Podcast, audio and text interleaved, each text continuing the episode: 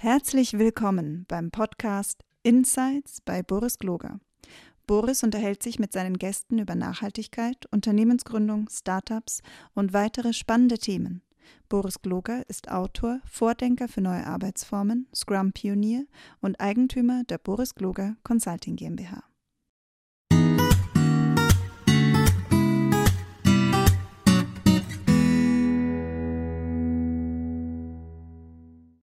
Hallo und herzlich willkommen. Ich bin wieder Boris Kloge und ich äh, freue mich sehr darüber, dass ihr wieder dabei seid bei unserer Podcast-Reihe. Und heute habe ich mir den lieben Detlef eingeladen. Der Detlef Hallo, hat Boris, bei uns. Hallo Detlef. Und Detlef hat bei uns angefangen und wird bei uns die, äh, die ich nenne es mal immer despektierlich, ist aber natürlich nicht so gemeint, die Krankenhausunit äh, wird er dann übernehmen. Detlef, aber erzähl doch mal, wer bist du denn? Was hat dich äh, zu uns geführt? Ja, danke, Boris, für die Möglichkeit, hier im Podcast mal ein bisschen was über mich zu erzählen und über das, was mich umtreibt und aus meiner Sicht, wohin die Reise geht. Ähm, Detlef Feinz, bin 52 Jahre alt, habe eine Familie, zwei Kinder, in Oberösterreich. Das ist auch der Grund, warum ich als gebürtiger Hamburger jetzt in Wien sitze. Ähm, hier gerade im Boris Bürger Consult Studio. Und ähm, ja, wo komme ich her? Ich bin, habe zehn Jahre Erfahrung in der Krankenversicherung, 15 Jahre Landes- und Bundesverbände, Krankenkassen und Krankenhäuser, zehn Jahre Gesundheitswirtschaft, irgendwie sehr gesundheitslastig. Ne? Und ähm, ich habe mal irgendwann mal so zwischendurch gesagt, ich kann nichts anderes außer Gesundheitswesen. Ähm, nicht ganz passend, aber, aber eben halt wirklich auf allen Ebenen viel gesehen und viel mitgenommen. Ähm, meine Außenweiterbildung war immer berufsbegleitend und immer praxisnah. Zu Beginn erstmal Krankenkassenbetriebswirt, der fälschlicherweise Betriebswirt genannt wird, ist aber sehr viel Ökonomie, sehr volkswirtschaftslastig aber auch sehr viel Recht, also Sozialversicherungsrecht. Dann habe ich noch einen ordentlichen BWL-Studiengang hinten dran geschlossen, hinten dran gesetzt mit Schwerpunkt Personalwirtschaft. Da habe ich schon gesehen, so ein Mensch hat mich schon immer sehr interessiert und äh, wie es interagieren und wie man zusammenarbeiten kann. Ähm, und last but not least mein MBA in International Healthcare und Hospital Management, weil ich irgendwann gemerkt habe, also ich will die Gesundheits, ähm, ja, das Gesundheitssystem mitgestalten. Und ähm, da war ich allerdings schon unterwegs. Führung habe ich äh, meine ersten Erfahrungen gesammelt. Mit äh, 23 war ich Teamleiter in der Krankenversicherung, hatte da schon rege Möglichkeiten, ähm, wurde dann gleich Vorgesetzter meiner ehemaligen Vorgesetzten und ähm, hatte da schon einige Herausforderungen zu meistern, hatte aber die Gelegenheit damals, ähm, hatte die Krankenversicherung, wo ich gearbeitet habe, doch sehr auch in die Persönlichkeitsentwicklung, in die Personalentwicklung investiert und damals mit einem Beratungsunternehmen eben halt auch Transaktionsanalyse ähm, und dergleichen mehr vorgenommen. Und das ähm, war natürlich klasse, eine Möglichkeit zu haben, wie man sich selbst eben halt äh, entwickeln kann und das auch das Erlernte immer gleich eben halt anwenden kann. Ja, seither hatte ich viel, viel Gelegenheit, ähm, Führung zu probieren. Äh, viel Reflexion dabei, viel Lernen aus Erfahrung. Ähm, und ja, wie, wie kommen wir zueinander? Ähm, ich habe dann eben halt nach meinem MBA auch viel Literatur in mich hineingesogen. Jack Welch, Friedmund Malik, aber Boris Gloger war auch dabei. und ähm, das war dann so die Zeit, wo ich dann gemerkt habe, aus der Gesundheitswirtschaft heraus irgendwie, irgendwie Selbstorganisation. Also es braucht eben halt die Autonomie, muss zurück, muss ähm, bei den Menschen liegen. Das, das Team ist wichtig, auf Augenhöhe zu kommunizieren und dergleichen mehr. Und da ist mir eben halt ein Buch Selbsterfahrung, äh, Selbstorganisation braucht Führung in die Hände gefallen. Besser gesagt ein Hörbuch, weil ich viel unterwegs war. Und ähm, da war so das erste Mal, wo ich gedacht habe, wow, okay, ja, passt. Ne? Also sonst Literatur nimmt man sich ja immer mal was mit und ähm, kann man anwenden oder auch nicht. Ähm, aber bei dem Buch hatte ich wirklich, also Empfehlung ne, an der Stelle unbedingt lesen. Selbsterfahrung, äh, Selbstorganisation braucht Führung. Ähm, da habe ich dann das erste Mal gemerkt, so verdammt, ich bin ähm, doch auf dem richtigen Weg, ähm, weil Selbstreflexion bedeutet ja eben halt auch viel hinterfragen und immer wieder ähm, überlegen, bin ich auf dem richtigen Weg oder nicht? Bin ich der Geisterfahrer oder die anderen? Und ähm, ja, da war ich so da, das erste Mal so richtig überzeugt jetzt, ähm, dass ich auf dem richtigen Weg bin. Und meine Motivation war schon immer, ähm, mich weiterzuentwickeln und, und, und mein Umfeld eben halt auch zu gestalten, mitzuentwickeln. Und nicht nur selbst Freude an der Arbeit zu haben, sondern auch das zu vermitteln.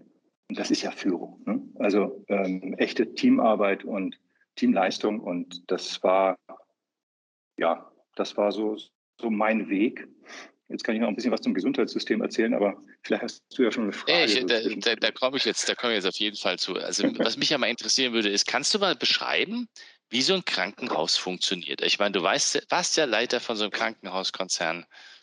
Äh, und ich kenne es ja nur aus meiner Zeit, als ich Krankenpfleger war, äh, eigentlich nur so aus der Krankenpflegerperspektive. Aber wie funktioniert so ein, wie funktioniert ein Krankenhaus? Ja, da möchte ich jetzt mal vielleicht ein bisschen weiter hinten anfangen. Wie funktioniert Gesundheitssystem? Weil das ist echt wichtig. Also die Zusammenhänge da zu verstehen. Und das, das Gesundheitssystem ist ja für sich schon mal hochkomplex und hat eine eigene Wissenschaft hervorgebracht, nämlich die Gesundheitsökonomie. Ähm, und da geht es eben halt um Anreize und Wirkung und, und unerwünschte Wirkung.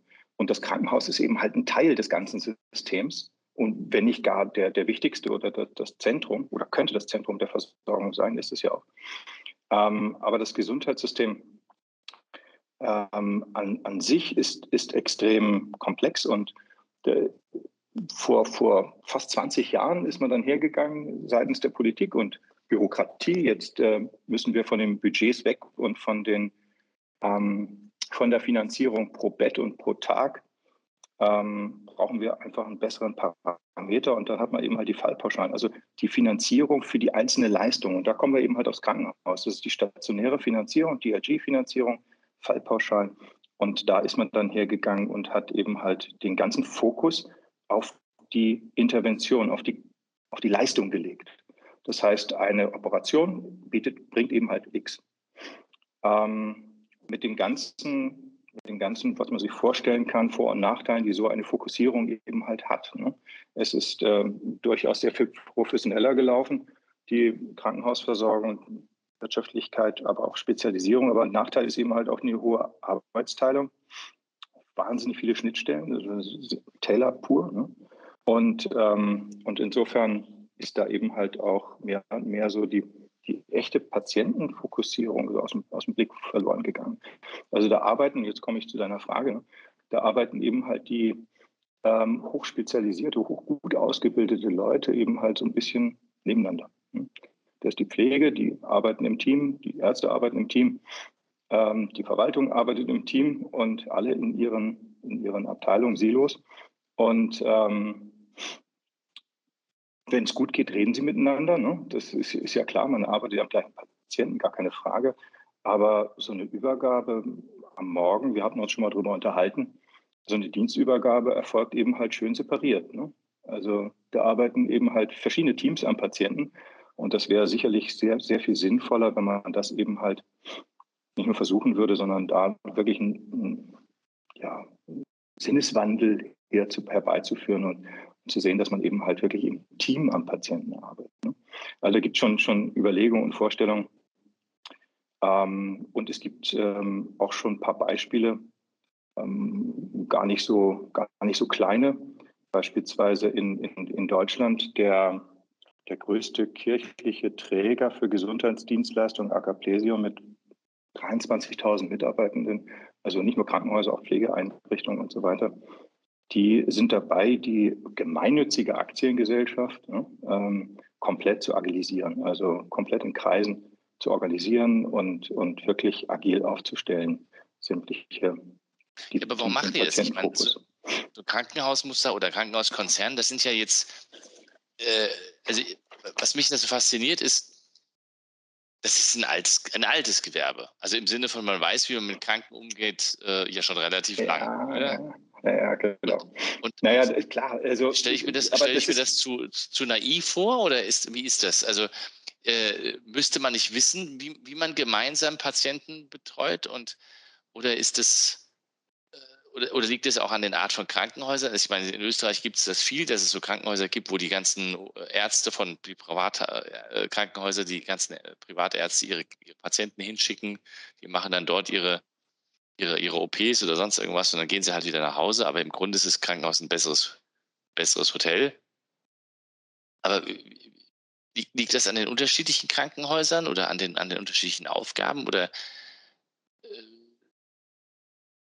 weißt du, ich meine, für den, für den Naivmensch, der geht ja, keine Ahnung, der hat ein Problem, Arm gebrochen oder was weiß ich, Blinddarmdurchbruch oder Gallenblase ist hin oder was auch immer, dann gehst du zu deinem nächsten Krankenhaus und lässt es machen. Aber so funktioniert es ja anscheinend. Ja, genau, du lässt es machen. Was? Und da kommen wir nämlich wieder an den Punkt, äh, wo, wo, wo, du mit dem, dem Hinweis auf New Amsterdam ja ähm, genau richtig liegst. Ähm, was kann ich für sie tun? Was will der, der Patient überhaupt? Der Fokus liegt jetzt im Moment ähm, und bei den Medizinern eben halt auf der Leistung. Ähm, natürlich muss erstmal eine Diagnose gestellt werden und wenn ein Beinbruch ist, ist es relativ klar. Ähm, das kann man schnell, schnell identifizieren, aber wenn eben halt ein unklarer Oberbauch da in, in, in die Notaufnahme reinkommt, dann muss man eben halt erst einmal gemeinsam dran arbeiten, was ist es überhaupt. Klar, landet er erstmal in der Inneren. Ähm, aber, aber da wäre es eben halt, und da ist es sicherlich, passiert ja jetzt auch schon, ähm, abgeklärt. Aber die Berufsgruppen arbeiten eben halt sehr, sehr nebeneinander.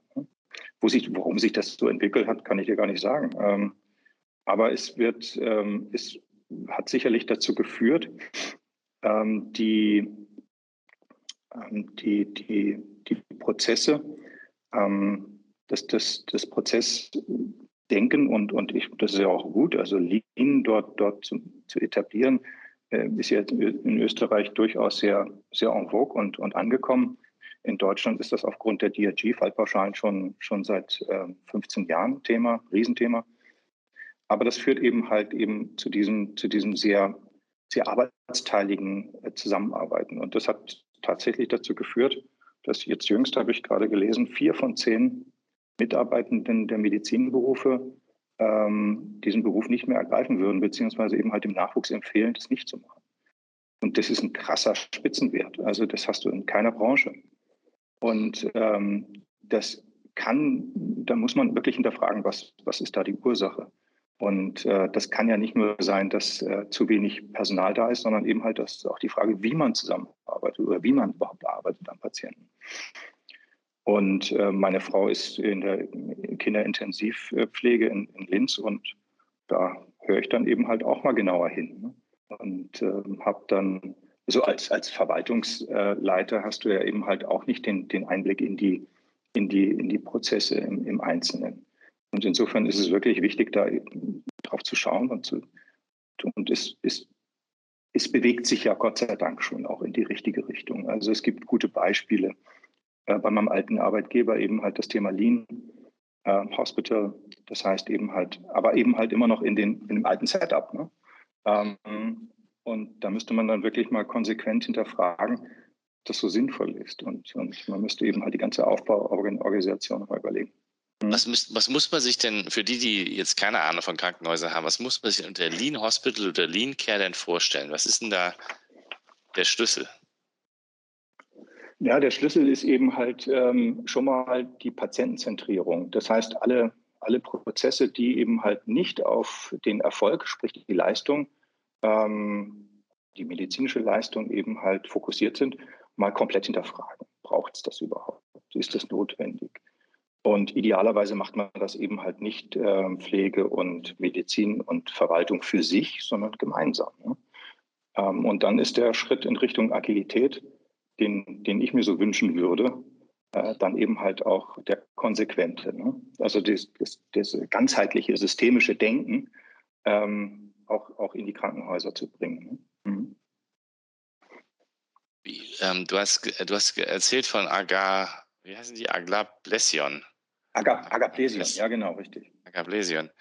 Ähm, wieso wollen die, wieso wollen die quasi ein agiles Krankenhaus werden und oder Krankenhauskonzern, 23.000 äh, Mitarbeiter, das ist ja kein, das ist ja kein, das ist ja nicht mal mehr ein, ein, ein KMU, das ist ja ein Riesenladen. Mhm. Ähm, was bringt denen das? Warum wollen die das machen? Ja, ähm, zum, zum einen haben die erkannt, dass, ähm, dass das komplexe Umfeld, was die Gesundheitswirtschaft ja schon darstellt, das Gesundheitswesen und das Krankenhaus im, im Besonderen, äh, nicht weniger wird, sondern mehr. Äh, die Möglichkeiten nehmen ja exponentiell zu. Also nehmen wir jetzt mal die Digitalisierung. Äh, wenn ich sehe, was da für, für Möglichkeiten im Moment ähm, absehbar sind, das ist ja noch gar nicht äh, noch gar nicht zu Ende gedacht. Also das ist ja auch agil im Sinne von ähm, was es da für Möglichkeiten gibt. Also beispielsweise die Gematik in Deutschland, das ist so der, die elektronische Gesundheitsakte äh, wie in Österreich ELGA. Ähm, die sind gerade dabei, die, die letzten zwölf Jahre von, von ELGA aufzuholen und sie dann mal komplett äh, rechts zu überholen. Ähm, die schaffen es mit agilen Teams übrigens, agilen Methoden, ähm, äh, ja, Standards zu schaffen in der Medizin, wo eben halt ambulant, stationär sich die ganzen, ganzen Einrichtungen austauschen können. Zudem gibt es ähm, zunehmend Plattformen, das ist ja, ist ja auch in der, in der übrigen Wirtschaft auch, auch zu beobachten und eben halt auch in der Gesundheitswirtschaft, Plattformen, die sich ausbilden, um eben halt ähm, den Patienten sinnvoll und durch zu betreuen ähm, am Anfang, ich sage immer aus Krankenhaussicht, ähm, im ambulanten Bereich macht sich Doctolib auf, da, da der Standard zu werden und, und äh, nach hinten raus, also im Entlassmanagement, wenn es darum geht, den Patienten, die Patientin dann eben halt wieder in die ähm, Nachsorge reinzubringen oder wieder in, in eine Pflegeeinrichtung zu bringen, ist Recare unterwegs. Ähm, das, sind die, das sind die großen Player. Doctolib beispielsweise die sind seinerzeit angetreten, das war 2015 in, in den deutschen Markt, die kommen aus Frankreich. Die haben jetzt, wenn ich das gerade richtig gelesen habe, machen alle ihre Mitarbeitenden, 2300 übrigens in Deutschland, zu Anteilseignern. Die kriegen alle 20.000 ähm, Euro Stammkapital und sind quasi Eigentümer ihrer eigenen Gesellschaft. So, auch nett. Also die, die denken auch agil und die ähm, sehen auch das Potenzial, was sie haben in ihren Mitarbeitenden und ähm, bewegen sich da ganz stark. Und das zeigt, zeigt für mich, das ist ja die Digitalisierung, was es da für Möglichkeiten gibt. Und das ist deine Fragestellung, Agaplesion, was, warum machen die das? Also in, in dieser zunehmend komplexen Welt und, und du kannst ja jetzt gar nicht planen, was, was kommt in zwei, drei Jahren. Das geht nicht. Das funktioniert einfach nicht. Klammer auf mehr, Klammer zu. Ähm, und das haben diese für sich erkannt, ohne dass ich jetzt mit denen gesprochen hätte. Aber das ähm, wäre zumindest meine, meine Unterstellung, meine These da an der Stelle. Und, und wieso ist das im Gesundheitsbereich so? Also, weil jetzt nochmal, ich bin ja äh, Naivling, was, was hat sich denn so großartig geändert? Weil es gibt ja, okay, es mag verschiedene neue medizinische Verfahren geben. Aber wo kommt diese Komplexität her? Weil, ich meine, wie gesagt, der, Be der Beinbruch ist wahrscheinlich nicht das Problem, ja. Aber die, es, es, gibt ja auch nicht, es gibt ja nicht permanent neue Krankheiten, wenn man jetzt mal von Corona absieht. Also was macht denn diese Komplexität? Ja, Corona war ja auch schon da, aber jedenfalls nicht als Pandemie. Ne? Ähm, die, die, Komplexität liegt jetzt ähm, nicht im Krankenhaus selbst, sondern eben halt im Zusammenspiel mit den, mit den übrigen Einrichtungen ähm, und den Möglichkeiten, die sich, die sich dadurch eben halt ergeben aus der Digitalisierung. Und, ähm, und ich meine, es ist ja auch nicht mehr, nicht mehr zeitgemäß, ähm, eine Patientenakte per Papier zu schreiben oder, oder es zumindest für einfach nur elektronisch zu machen, sondern eben halt die Möglichkeiten, die dadurch geschaffen werden, ähm, auch zur Entlastung der, der medizinischen äh, Mitarbeitenden und, und Pflege, ähm, das eben halt Dinge dann eben dokumentiert werden. Übrigens, Dokumentation ist ja, ist ja auch ein, ein Thema. Es ist, ist nicht, eine Leistung ist nicht erbracht, wenn sie nicht dokumentiert ist. Also insofern, und, und wenn man da eben halt nicht die Möglichkeiten, die elektronischen Möglichkeiten nutzt, ähm, die im Grunde genommen in anderen Branchen angekommen sind, dann schafft das einfach zusätzlich Arbeit und Bürokratie. Und ähm, naja, und, und die Fallpauschalen und die, die, die Leistungsbezogenheit der, der Leistungserbringung, also diese, diese starke Fokussierung auf die Intervention äh, und die Bezahlung dieser, gerade in Deutschland, ähm, hat eben halt dazu geführt, dass sich Berufsbilder da auch ausgebildet haben, wie zum Beispiel Medizincontroller, die dann eben halt ähm, zusehen, dass das dann eben halt auch alles passt, dass die Ökonomie dann eben halt auch stimmt. Ähm, und wenn, wenn eben halt, ja, das müsste man auch Lean-Gedanke und Agil-Gedanke eben halt wieder freischaufeln und den, den Medizinberufen eben halt wieder die, ähm, wieder mehr eben halt am Patienten arbeiten lassen. Mhm.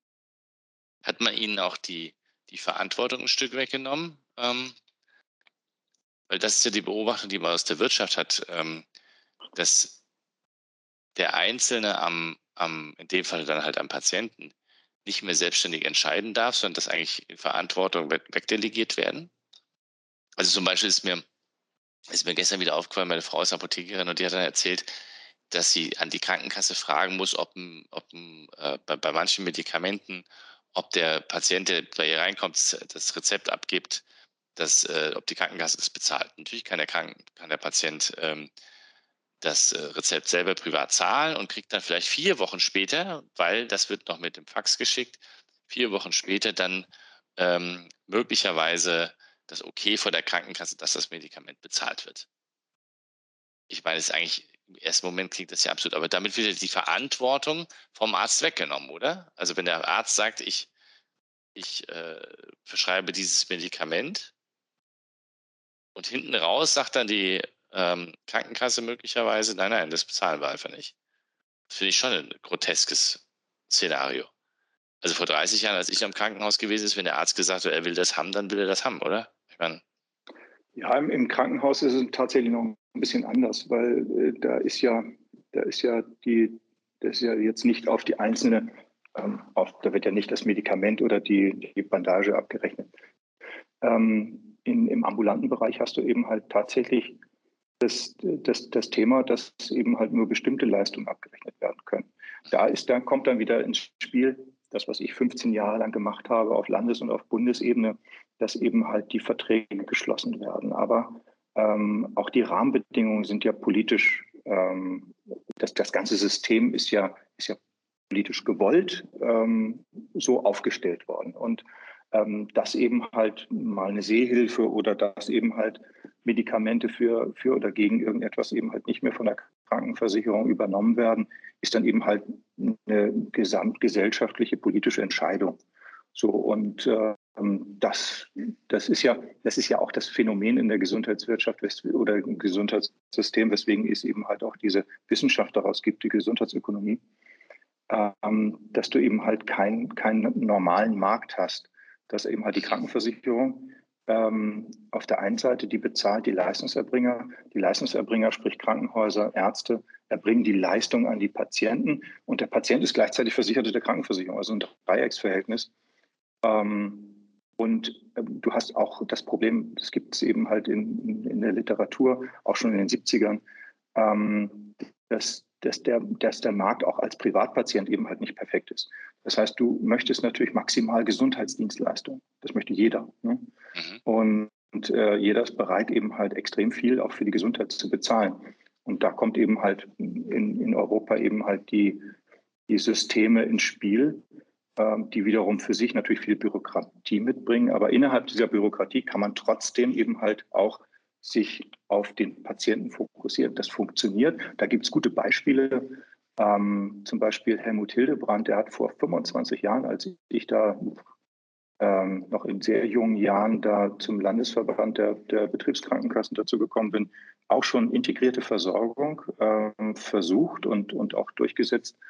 Äh, der hat es geschafft, eben halt sämtliche Stakeholder, also sämtliche Leistungserbringer ähm, und, und Interessen in einer Region zusammenzubringen und das wird im Moment jetzt gerade wieder ganz heiß diskutiert. Die neue Bundesregierung in Deutschland ähm, ist ganz, ganz wild entschlossen, auch ähm, das Finanzierungssystem in der, ähm, im Gesundheitswesen zu überdenken. äh, die DRGs ähm, dahingehend ähm, in Richtung Kopfpauschale weiter, vielleicht sogar weiterzuentwickeln. Also eine ganz spannende Entwicklung. Aber auch da hast du wieder das Thema. Mein, mein damaliger Chef und Mentor, ähm, Hans-Otto Schurwans, lieben Gruß an der Stelle, ähm, aus dem BKK-Landesverband, der Vorstandsvorsitzende, der damals schon gesagt, naja, ich meine, wir können doch nicht das Geld einfach auf den Rathausmarkt schmeißen und dann kloppen sich alle drum. Ähm, aber es ist eigentlich ein gutes Bild, das wäre Scrum. Ne? Ähm, warum nicht? Warum nicht? Ähm, ich habe damals immer so gelacht, das ist ein witziges Bild. Ne? Ähm, aber tatsächlich, wa warum nicht, wenn man sich eben halt dann darauf einigt, dass eben halt Patienteninteresse eben halt Gesundheit ist und nicht Krankenbehandlung? Äh, warum soll man das nicht versuchen? Und wie gesagt, es gibt gute Beispiele auch in Deutschland, ähm, die das geschafft haben. Und ähm, da kann man sicherlich anknüpfen. Und, und in Österreich witzigerweise ähm, gibt es ähm, auf Landesebene halt die regionalen Gesundheitsfonds, ähm, wo, wo alle Stakeholder schon beisammensitzen. Im Grunde genommen hätte man da eine gute Ausgangslage oder Ausgangssituation. Wobei Land ist einfach noch zu viel. Da müssen wir uns auf den Bezirk oder auf Kreisebene runterbrechen ähm, und die Versorgung organisieren.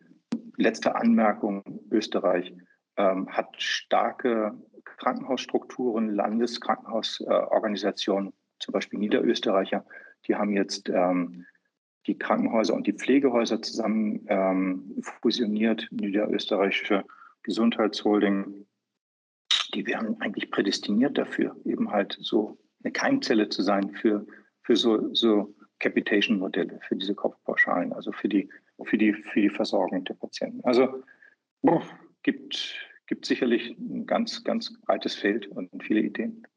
Und Kaufpauschale heißt, dass man quasi pro Patient äh, bezahlt wird, oder was? Wie funktioniert das? Äh, pro Patient beziehungsweise eigentlich pro Einwohner oder Bewohner. Ach so. Okay. Also das heißt, da geht es eben halt so weit, dass du sagst, äh, du hältst eben halt die Patienten gesund. Das heißt, der Fokus geht, geht eher in Prävention. Ich war übrigens gestern beim Urologen das erste Mal, hurra, kann ich, kann ich nur jedem empfehlen, Mach, machen die wenigsten. Ähm, warum erst mal? Das macht doch kein Mensch. Das ist wie, wie beim Auto, die, geht die Alarmglocke los, in zehn Tagen Inspektion, geht man mir wieder hoch. Ähm, aber keiner informiert mich, ähm, dass, dass ich jetzt vielleicht sinnvollerweise mal eine Vorsorgeuntersuchung machen sollte und nicht erst, wenn der Motor stottert. Ähm, und da wäre der Fokus eben halt logischerweise ähm, in Richtung Gesunderhaltung und ähm, da gibt es noch einen Fachbegriff Quali, also die, die, die, die, die Lebenszeit gemessen eben halt an der, an der Qualität. Und da ist vielleicht die Intervention nicht mehr das Maß aller Dinge, also nicht mehr die Operation oder nicht mehr die Chemotherapie die letzte, sondern wenn ich sage, ähm, die Chance liegt im Promillbereich, ähm, dass das greift oder ich habe noch ein Jahr lang mit, mit, meinem, mit meinem Angehörigen und kann das noch verbringen, dann soll die Entscheidung doch bitte dann eben halt der Patient treffen oder der, der Mensch. Ja, genau. Aber also, das wäre das wär, ja quasi das Modell, dass eine Gemeinde sich wieder ein Krankenhaus leistet. Das wäre also, ja, ne, das, das wäre das wär eine andere, ein anderer Hergang. Ja, das geht noch weiter. Da, da kommen ja alle Leistungserbringer zusammen. Und ähm, Krankenhäuser sind, sind zunehmend ja nicht das Maß aller Dinge. Also die Ambulantisierung der Medizin schreitet ja voran. Du kannst unglaublich viel ähm, ambulant und mittlerweile auch virtuell machen. Es gibt Haut, Hautärzte, die ihre Leistung ausschließlich jetzt per App anbieten. Ähm, was machen sie sonst? Eben halt auf eine Hautirritation. Da gucken sie eben halt auch drauf. Du hast eine hochauflösende Kamera. Perfekt. Also da, da tut sich unglaublich viel. Nee, also ähm, Krankenhaus im weitesten Sinne ja wenn, wenn es bedeutet, dass es der Ort der Leistungserbringung ist. Aber auch das wird nicht mehr Thema sein in Zukunft. Ähm, du siehst, ähm, Pandemie zeigt ähm, alle können virtuell und remote arbeiten. Ähm, und das wird auch in der Medizin ganz klar der Fall sein. Wozu braucht es ähm, einen Blick, also Beispiel im Krankenhaus, eben halt, wenn, wenn äh, ich auf einer Fachabteilung liege als Patient und ähm, da meint der behandelnde Arzt, er möchte mal einfach eine Expertise von einem Kollegen haben, von Neurologen oder von wem auch immer, ähm, den holt er dann dazu, Konsiliar, ähm, Konsil. Ähm, ja, aber das kannst du doch auch ambulant machen. Das kannst du auch stationär über einrichtungsübergreifend machen. Du kannst dir eben halt, wenn du die irgendwann mal vernünftige ähm, elektronische Arbeitsmittel hast, kannst du eben halt ähm, solche Konsile eben halt auch äh, virtuell machen.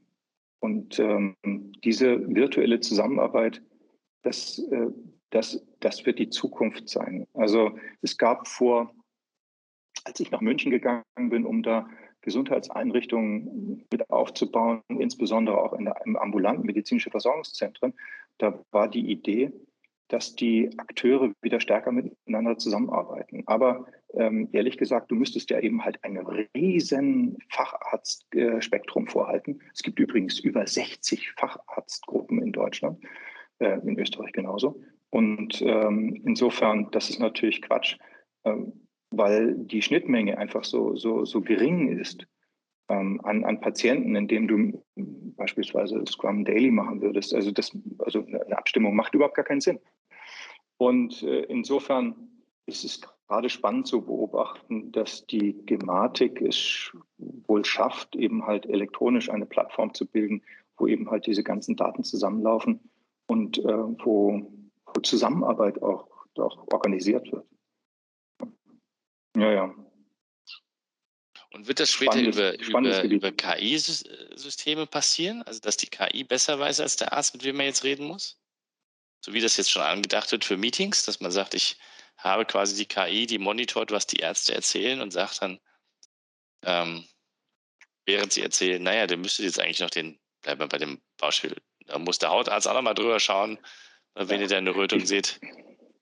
Also da bin ich ich bin tatsächlich ein bisschen vorsichtig, was KI anbelangt, weil das wird schon fast ein bisschen inflationär benutzt. Also rein, wenn die Technik dahinter steht, sagen wir mal so, ne? einigen wir uns mal auf Technik. Also wenn die, wie die Technik es schafft, eben halt besser zu sein oder, oder leistungsfähiger zu sein als vielleicht äh, die Diagnose oder der, der Blick eines, eines, eines Einzelnen, ja, natürlich, unbedingt dann, dann das, das ist die Zukunft. Und ähm, die, die Datenmenge wird exponentiell zunehmen. Also das, was an, äh, sieht man jetzt schon bei, bei der elektronischen Patientenakte in Deutschland, was da an Informationen zusammenläuft, ähm, das wird sicherlich vorverarbeitet werden müssen, ähm, damit das handhabbar wird. Also da wird sicherlich losgehen. Und ähm, ja, also und KI gibt sicherlich auch Anwendungsfälle, gar keine Frage. Mhm. Sind, sind aus deiner Perspektive die, die äh, Krankenhäuser auf diesen gigantischen IT-EDV-Datenboom vorbereitet? Richtig? Nö. Nö. Die haben ja, also ähm, Krankenhäuser mit, mit mehreren hundert oder mehreren tausend Mitarbeitenden, Fachabteilung, ähm, da ist ja jetzt schon eine große Herausforderung, die das, das Krankenhausinformationssystem, also da, wo die Dokumentation stattfindet und da, wo so alle Daten im, im Krankenhaus zusammenlaufen, ähm, das up-to-date zu halten. Und ähm, du hast nicht nur ein System im, im Krankenhaus, sondern hunderte. Ähm, da ist schon ein Update schon eine Riesenherausforderung. Wenn, wenn gar ein neues Krankenhausinformationssystem, ähm, sind fünf bis sechs Jahre schon, schon schon wenig, um das umzusetzen. Bloß dann sind wir in einer ganz anderen Welt. Also äh, die Dynamik wird da, wird da rasant zunehmen. Also das ist ein, ist ein Riesenthema.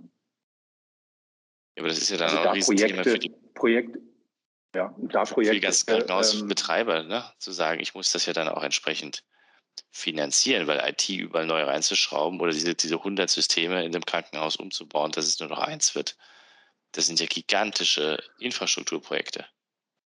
Ja, sicher. Also in Deutschland gibt es das Krankenhaus Zukunftsgesetz KHZG, was, was 4,3 Milliarden Euro an Investitionen in dem Bereich ähm, jetzt äh, vor, vor zwei Jahren losgetreten hat und jetzt geht es gerade in die Realisierung und Umsetzung. Ja, genau. Das ist ein, also ist einfach unglaublich viel, viel zu tun. Wie, wie, wie, geht, ich meine, du hast ja mal ein Krankenhaus geleitet. Wie, wie geht man da als Leitung mit um? Mit so einem ähm, also, wenn ich mir vorstelle, ich muss das jetzt stemmen, ja, habe da irgendwie, keine Ahnung, 5000 äh, Mitarbeiter und jetzt sagt mir mein Krankenhausgesetz plötzlich, ich muss das machen. Wie, ja, müssen man das? Dürfen. Also das, dürfen, ist, das na, ist ja tatsächlich, das, du, genau, du hast ja vorhin gesagt, es ist, ist, ist ja eine riesen Investitionssumme und wenn ich, woher nehmen, wenn ich stehlen?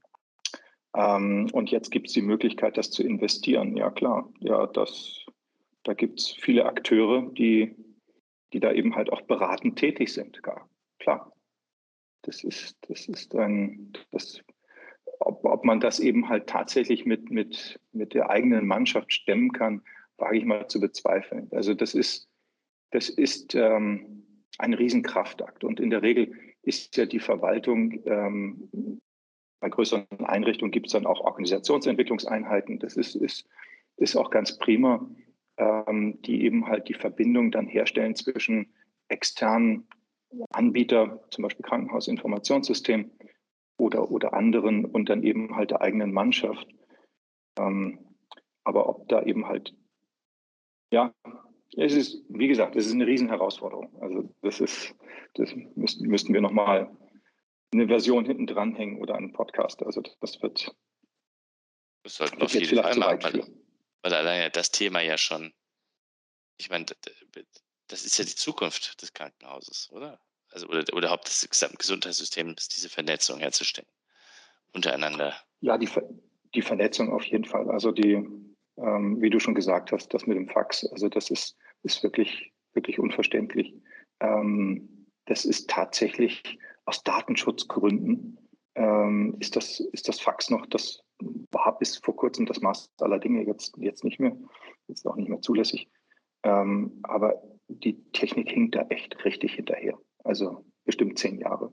Also das ist, und in, insofern gibt es da einen, einen riesen Nachholbedarf. Wenn du zum Abschluss nochmal ähm, einen kurzen Ausblick geben kannst, wo entwickelt sich das hin? Also werden, zwingt die Komplexität, von der du gesprochen hast, der beteiligten Akteure zwingt ja anscheinend das System Krankenhaus, Krankenhausmanagement und Gesundheitsökonomie sich zu wandeln. Gibt es irgendwelche Trends, die du siehst neben der Digitalisierung? Gibt es da noch was? Ja, also was ich vorhin, vorhin ähm, kurz angesprochen habe, dass ja ähm, gerade die Medizinberufe sehr unzufrieden sind. Das mal das Beispiel mit, mit der Pflege, was ja, was ja in den Medien auch durch die ähm, mittlerweile auch allen bekannt ist, dass eben halt Pflegeberufe, aber auch andere Hebammen und, und auch Ärzte, Fachärzte, zum Beispiel Kinder- und Jugendpsychiater, ähm, fehlen auch andere Fachärzte, äh, Anästhesisten beispielsweise. Ähm, ist, ist sicherlich, das wäre meine These, ähm, nicht damit getan, jetzt einfach mehr Geld auszuloben ähm, und, ähm, und, und äh, Beifall zu klatschen, also die, die gesellschaftliche Anerkennung und Wertschätzung zu bringen, ähm, sondern da ist sicherlich auch die Gesundheitswirtschaft, äh, muss sich an die eigene Nase fassen und dann eben halt auch ihren Beitrag dazu leisten. Ähm, und ähm, kreative Lösungen zu finden und, und den Menschen eben halt auch wieder ähm, ja, die Sinnhaftigkeit wieder zurückzugeben. Ich meine, wer, wer Pfleger ist und wer, wer Medizin studiert hat und, und den Arztberuf ausübt oder ausüben möchte, der hat ja eine ganz starke intrinsische Motivation. Dem wird sicherlich auch Nachtdienst und, und Wochenendarbeit und Blut und Urin und so weiter nicht, nicht wirklich stören. Ähm, äh, aber das macht das Ganze natürlich nicht einfacher. Und wenn dann eben halt vier von zehn sagen, nö, würde ich doch nicht machen wollen in Zukunft, dann, das ist meine These, liegt es eben halt auch an der, ja, an der Form, wie dort gearbeitet wird. Und ähm, dass es da eben halt ähm, sinnvoll wäre, darüber nachzudenken, ob man das ändert.